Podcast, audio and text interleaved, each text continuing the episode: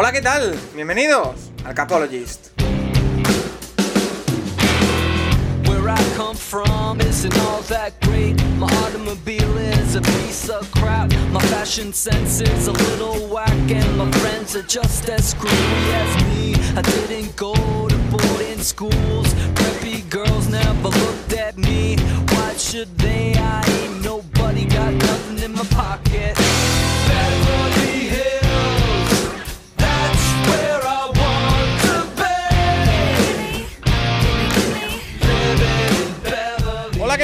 Bienvenidos una semana más a el Capologist lo podríamos denominar, no sé cómo denominarlo a este programa especial en el que vamos a repasar no solo los dos partidos que se han celebrado en la noche del martes, en una jornada típica para la NFL y que nos ha obligado, como decimos, a hacer un programa de repaso especial de final de jornada, sino que también eh, vamos a repasar cómo queda el escenario ahora mismo a falta de tres semanas para eh, los playoffs, porque tenemos un lío montado morrocotudo.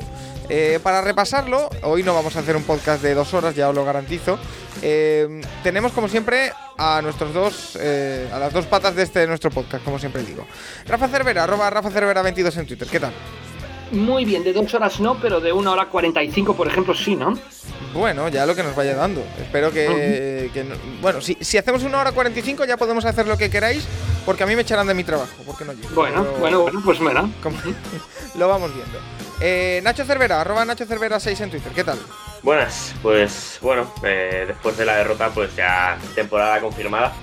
Quedaba muy poquito, quedaba una, pequeña esperanza y después ya el partido de ayer, pues obviamente se va todo, pero bueno, eh, partido otra vez bastante malo.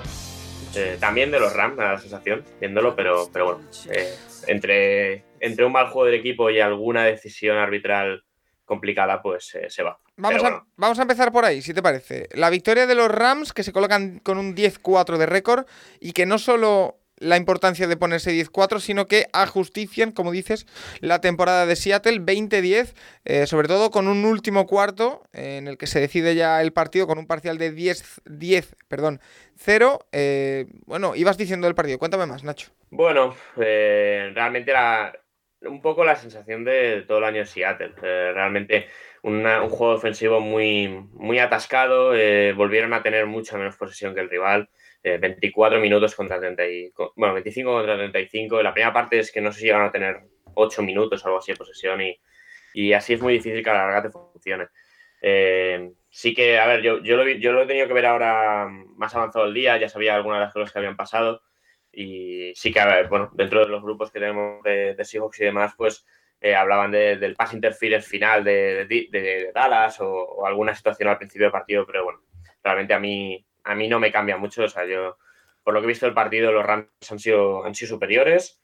Eh, eso, sin jugar un buen partido, porque realmente eh, tenían, tenían equipo para ir ganando mucho más fácil y, llegan, a, llegan a ir perdiendo la segunda parte, el 10-10 que se ponen allí, pero, pero bueno, a mí la sensación es esa. una constante en todo el año de Seattle y que, a ver, por mucho que en las últimas semanas eh, ganando algún partido asequible, pues las, las, posibilidades subieran, realmente es que ya el momento que llevas ocho derrotas, eh, pensar que vas a entrar es prácticamente, bueno, un milagro incluso ahora. O sea, luego hablaremos de equipos como, como Atlanta o Washington, eh, estos lo tienen también muy complicado, y porque, aunque todavía quedan menos semanas, pero, pero bueno. a ver qué pasa en la offseason en Seattle, porque se viene offseason off larga. Y, bueno, vamos a ver cuántas cosas se hacen mal y cuántas bien. Eh, Rafa, se quedan los Seahawks muy pronto sin temporada, eh, con todavía tres semanas por delante. Es lo que dice Nacho, se va a hacer la off-season muy larga porque va a empezar prácticamente ya. Sí, sí, sí, sí, sí. Empieza prácticamente ya. Yo creo que empezó hace prácticamente tres semanas, por así decirlo, ¿no? Ya habían empezado a, vestir de Giant a, Russell Wilson, etcétera, ¿no? O sea que yo creo que ya ha empezado desde hace antes. Em, yo lo que me preocupa mucho es tú coges a dos jugadores, Copper Cup por un lado y DK Metcalf por el otro, y ves el partido y ves cómo lo utiliza un equipo y cómo lo utiliza el otro, siendo que Metcalf supera en todo prácticamente, sin prácticamente en el aspecto físico a, Copper Cup y mm, tienes a Metcalf siempre corriendo la misma ruta, siempre en la izquierda, ¿no? Mueven, a Cop lo mueven más. Yo creo que, se ve un, un, ataque de los hijos totalmente falto de, de, de ideas. De, de ideas, y, yo creo que eso hay que buscar que cambie. Y la lesión de Russell Wilson ha hecho mucho daño a los Seahawks no solo por aquellos partidos en los que no podía em, participar al 100%, aunque jugó, sino que veo como mucho miedo a sacarlo ahora del pocket, a que corra, a que situaciones donde Russell Wilson te puede hacer muchísimo daño. Entonces, si quitas esa faceta del juego de Russell Wilson, pues se convierte en un coreback que sigue teniendo un gran toque, que sigue siendo muy inteligente, pero que, que pierde, que pierde comparado con el Russell Wilson que estamos acostumbrados a ver. Em, por otro lado, los Rams a mí, no sé, Nacho, no me acaban de convencer, ¿eh? No, no, es, no, no, no, es un buen partido los Rams tampoco. Pero en general, ¿eh? desde la llegada de, de, de, Beckham, em, los jugadores que han ido añadiendo, Von Miller, no acaban de ser tan dominantes como que esperaban, como esperaban. Yo los veo de momento años luz de Tampa Bay y de, y de Green Bay, todavía quedan tres semanas, todavía pueden acabar de engrasar la máquina, pero no, los veo convincentes, digamos, porque les costó bastante ganar el partido y, bueno, la, y la clave ya la ha dicho Nacho, la clave es que los Seahawks, si cada semana tienen menos tiempo de posesión que el rival, pues cada semana pues es muy difícil ganar el fútbol americano teniendo menos tiempo de posesión ya como una situación que, ya se dé cada semana, semana a semana.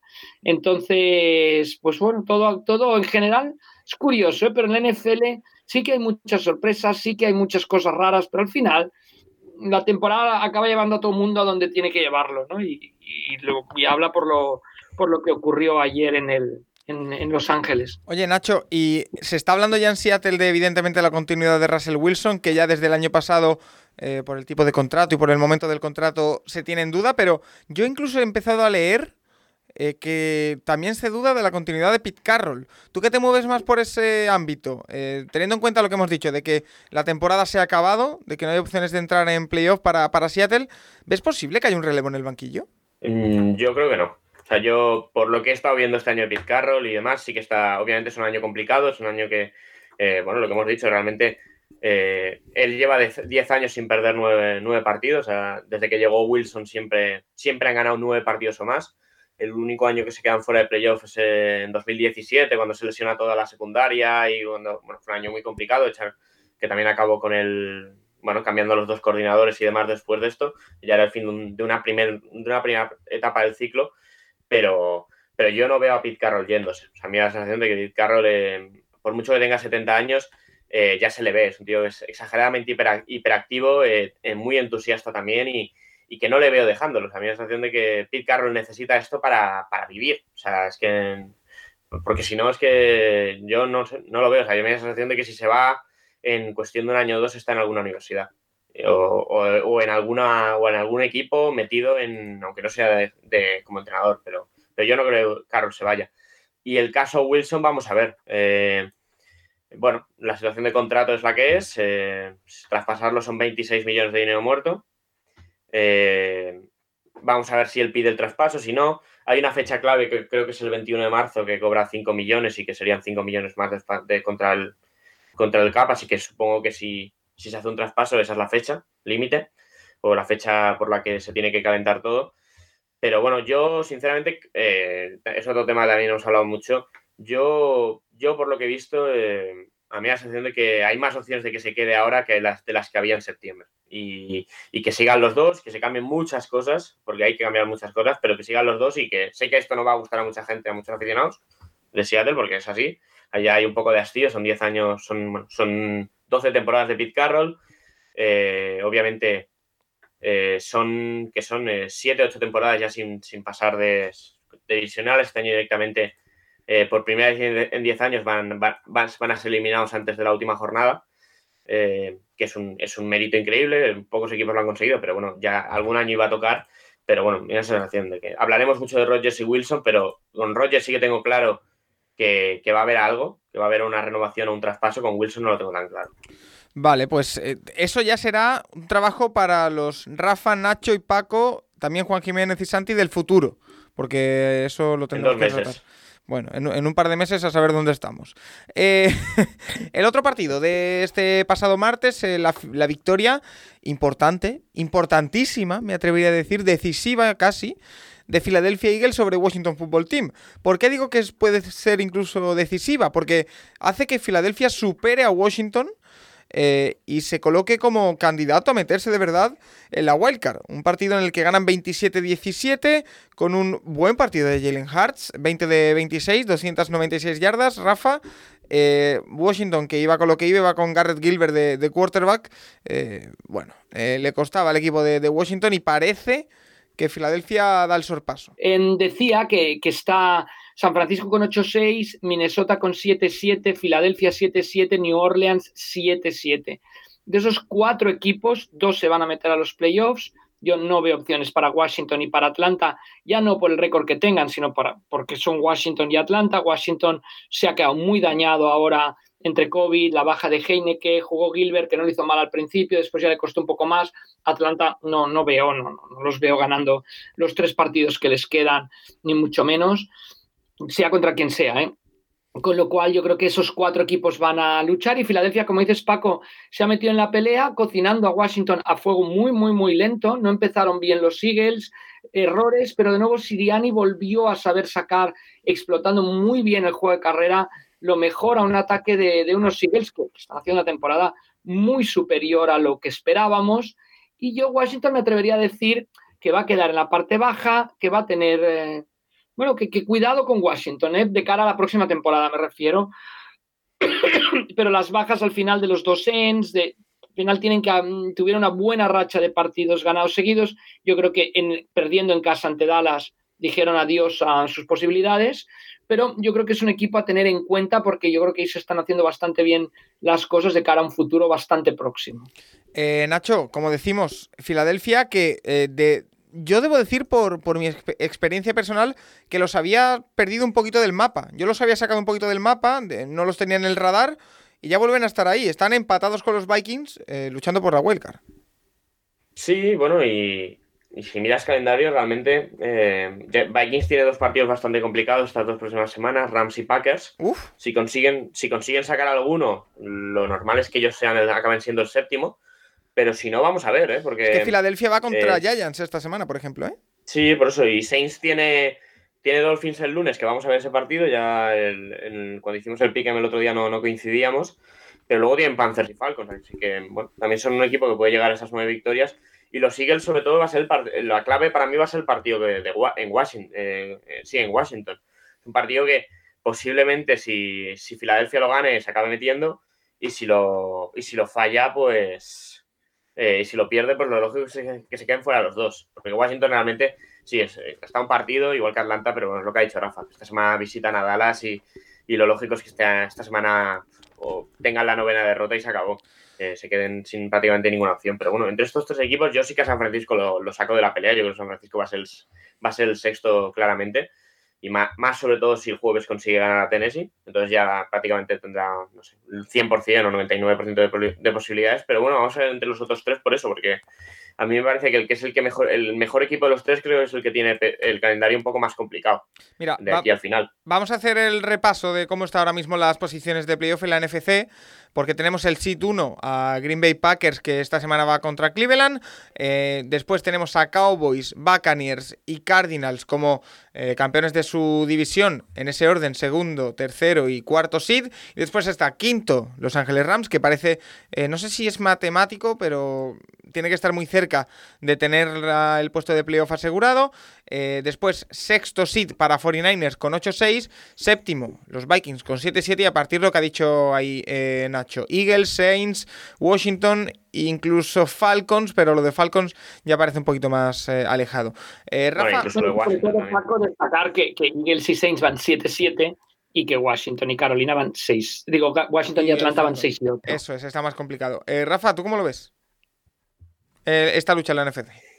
Muy interesante. Yo creo que, los Saints han, ah, como dijimos, no vamos a hacer pronósticos.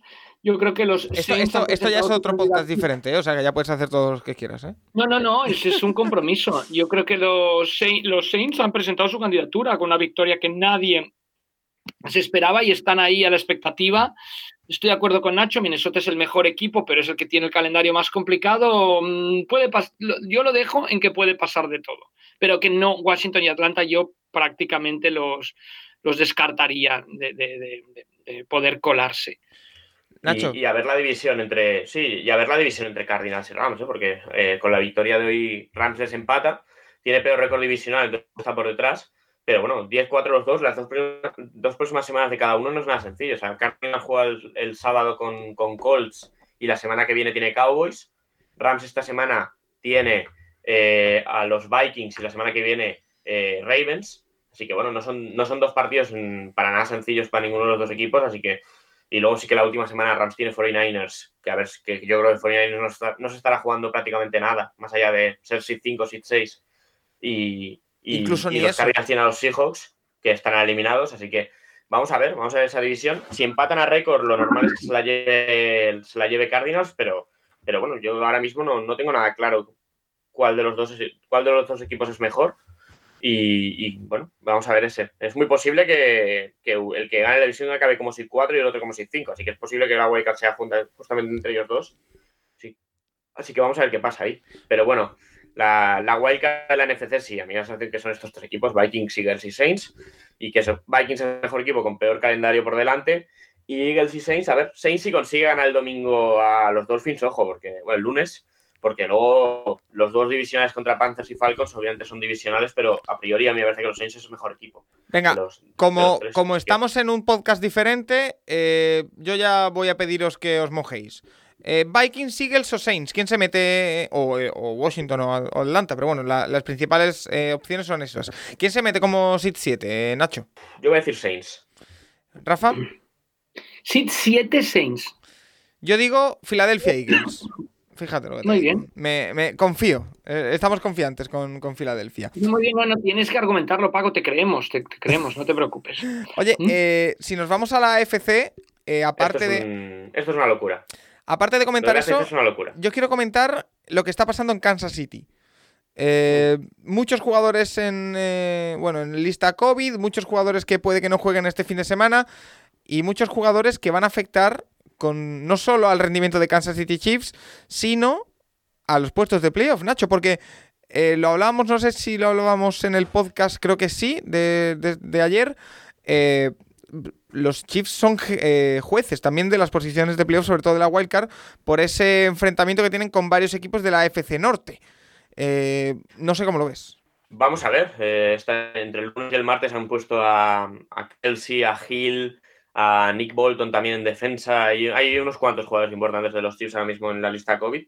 Vamos a ver cuántos de ellos salen de cara al domingo, pero bueno, sí. Un partido contra Pittsburgh, que a priori Kansas debería ser favorito, pues ahora mismo no. Si Kansas bueno, vamos a ver. Si Kansas llega con bastantes bajas, eh, vamos a ver cómo se plantea. Obviamente, hay un factor que es el hecho de, que, no ha de positivo Mahomes. Obviamente, si da positivo Mahomes, el, como hemos visto esta semana, realmente. O sea, eh, los dos equipos que tuvieron el brote y que acabaron perdiendo los quarterbacks, obviamente, de cara al partido se ven sí que bastante más limitados. Cleveland estuvo a punto de ganar el partido, pero, pero Washington no, no, pudo, no pudo estar cerca tampoco de Filadelfia. Así que bueno, vamos a ver. Eh, claro, Chiefs esta semana tiene Steelers. Lo normal es que para la semana que viene sí que pueda recuperar la mayoría y tiene a Bengals, que es el otro equipo de esa división. Eh, luego cierra. Eh, ¿Con quién cierran? Con. Creo que es con, con Broncos cierran. Sí. Así que bueno, vamos a ver, vamos a ver estos tres partidos. Chiefs, es que lo de la americana es una locura. Realmente hay, hay 13 equipos en, dos, en tres partidos, pero si quitas a los Chiefs son 12 equipos en dos partidos. A la sensación eso, que Chiefs sí que lo tiene bastante cerrado que obviamente... Bueno, espérate, espérate, porque con todo esto que se está formando, a ver.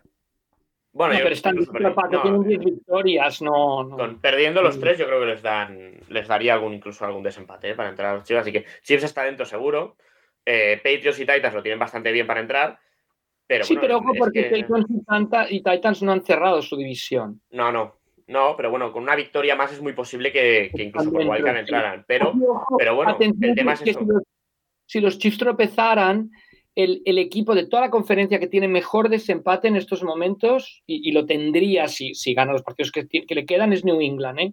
También importante destacarlo. O sea, si Chiefs y New England acaban empatados en marca, o, Chiefs, New England y Titans, eh, o Chiefs, New England, sí, si Chiefs, New England y Titans si, si, acabasen empatados, New England ganaría el desempate, que es importante destacarlo. Ahora mismo eh, la cosa está tal que así en la AFC, como decimos, seed número uno para Kansas City Chiefs con 10-4, eh, segundo seed para los Patriots 9-5, tercero para los Titans 9-5, cuarto seed para los Cincinnati Bengals 8-6 en la AFC Norte, el quinto seed los Indianapolis Colts que están 8-6. Otro equipo que también teníamos por ahí un poquito perdido, pero que al final han acabado llegando, como ya pronosticó, si no recuerdo mal, Nacho Cervera.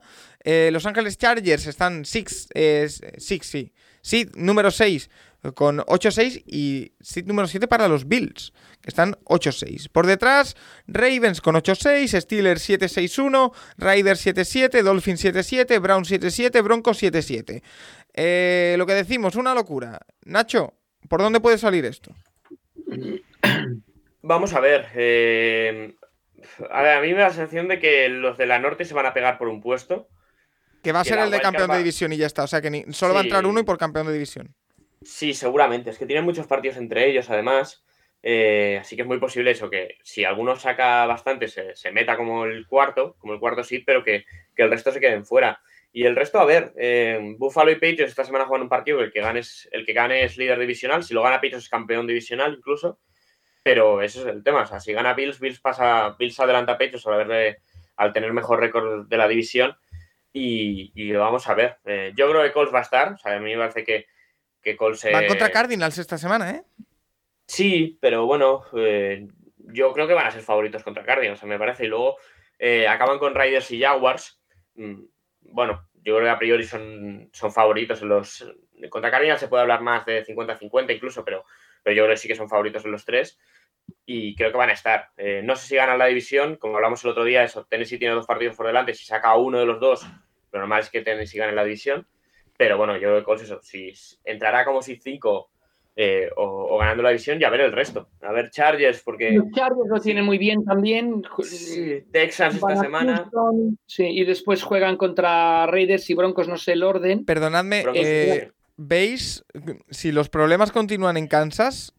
¿No veis de ninguna manera probable que los Chargers les roben el liderato de división a los Chiefs? Eh, muy complicado, Paco. los, los, los Chargers tendrían que ganar todos y los Chiefs tendrían que tropezar todos. Dos o tres veces, porque el. El desempate lo gana Los Ángeles. ¿Eh? El desempate entre ellos, ¿quién lo tiene, Nacho? ¿Lo sabes? no, de momento Kansas City. Lo, tendría Chargers. No, división 4-1 los Chiefs, los Chargers 2-2. Los Chargers tendrían que ganar todo. Con que los Chiefs ganaran el partido divisional, ganarían la división. Con ganar el partido. Sí, depende. O sea, si, por ejemplo, si, si Chargers gana todo y Chiefs gana un partido, depende del partido que gane Chiefs. Si Chiefs gana el de Denver, lo tiene, ¿no? Sí. O sea, Chiefs ganando la última semana. Si Chiefs gana Denver, gana la división.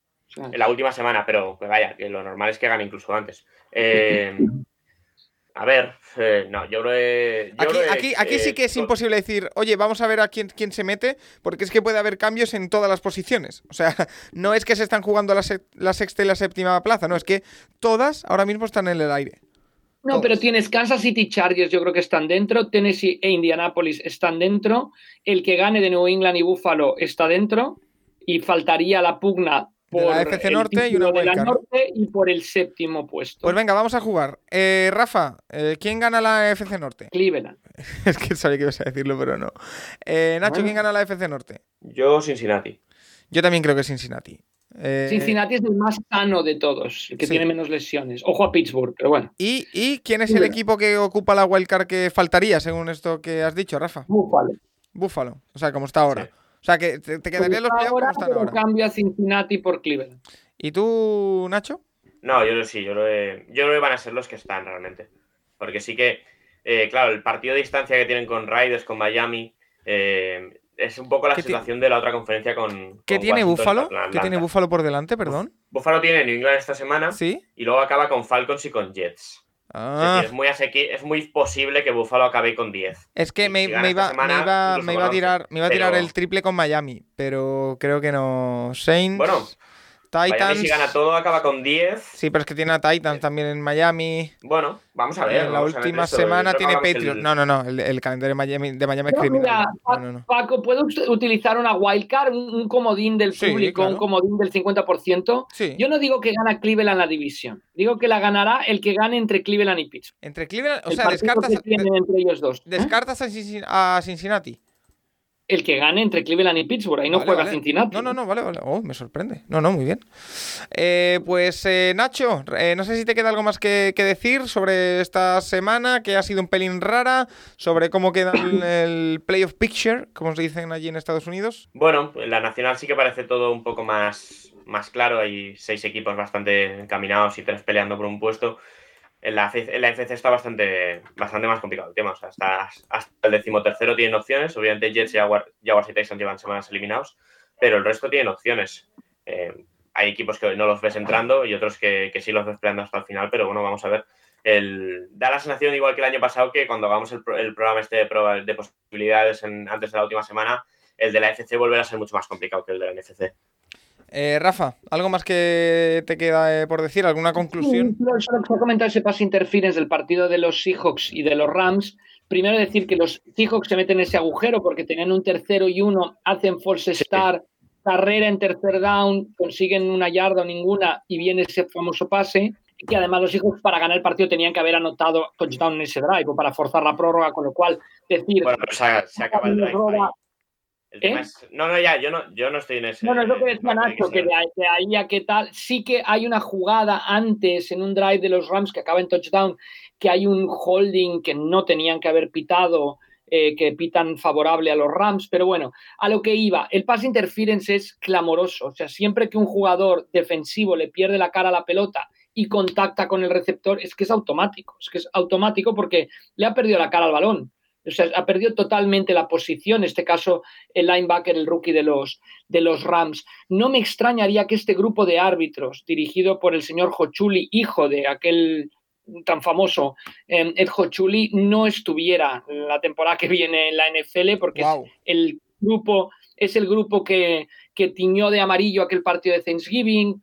Eh, bueno, es un, es un grupo que, que yo creo que con diferencia está siendo el peor de la NFL en esta temporada. Y mira que veía bien yo al, al, al Hochuli Junior a inicios de temporada, pero al final no hay manera.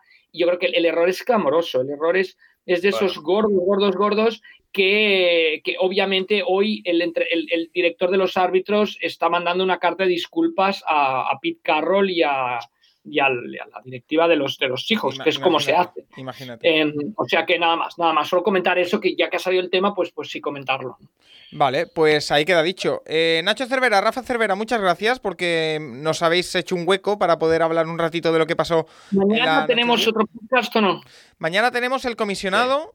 Eh, ah, el viernes vale. tenemos una intrahistoria súper interesante que eh, hemos podido ya cerrar para que Jesús Soler ahora sí ya sabe que tiene que grabar el viernes y está de acuerdo. Así que tendremos ese, esa intrahistoria sobre bueno, el cuarto down. ¿eh? Finales de conferencia, ¿no? En, en Fantasy, Nacho. Sí. Eh, a ver, a ver, en la, en la Liga VIP, a ver si podemos redondear la gran temporada regular que hemos hecho con un título, ¿no? Nos toca Mitchell al final. Sí. Pues habrá que darle caña, sí, sí. habrá que mandarle algún mensajito por, por redes. Eh, Nacho, Rafa, como siempre, un auténtico placer. Y a todos los oyentes, lo que ya ha dicho Rafa. Recordamos, mañana tenemos comisionado, como siempre, en la fase final ya de la Fantasy. Tenemos también intrahistoria el viernes, así que el día de Nochebuena hay podcast del Capologist. Así que a cuidarse todo el mundo mucho. Y... Paco, y desear a todo el mundo, que yo no estaré en estos dos podcasts, pues una muy, muy feliz Navidad. Por supuesto, una muy feliz Navidad, que se cuide todo el mundo mucho, que están volviendo a ser eh, tiempos complicados. Así que lo dicho, nos eh, esperamos mañana, la semana que viene y la siguiente y la siguiente. Hasta la próxima.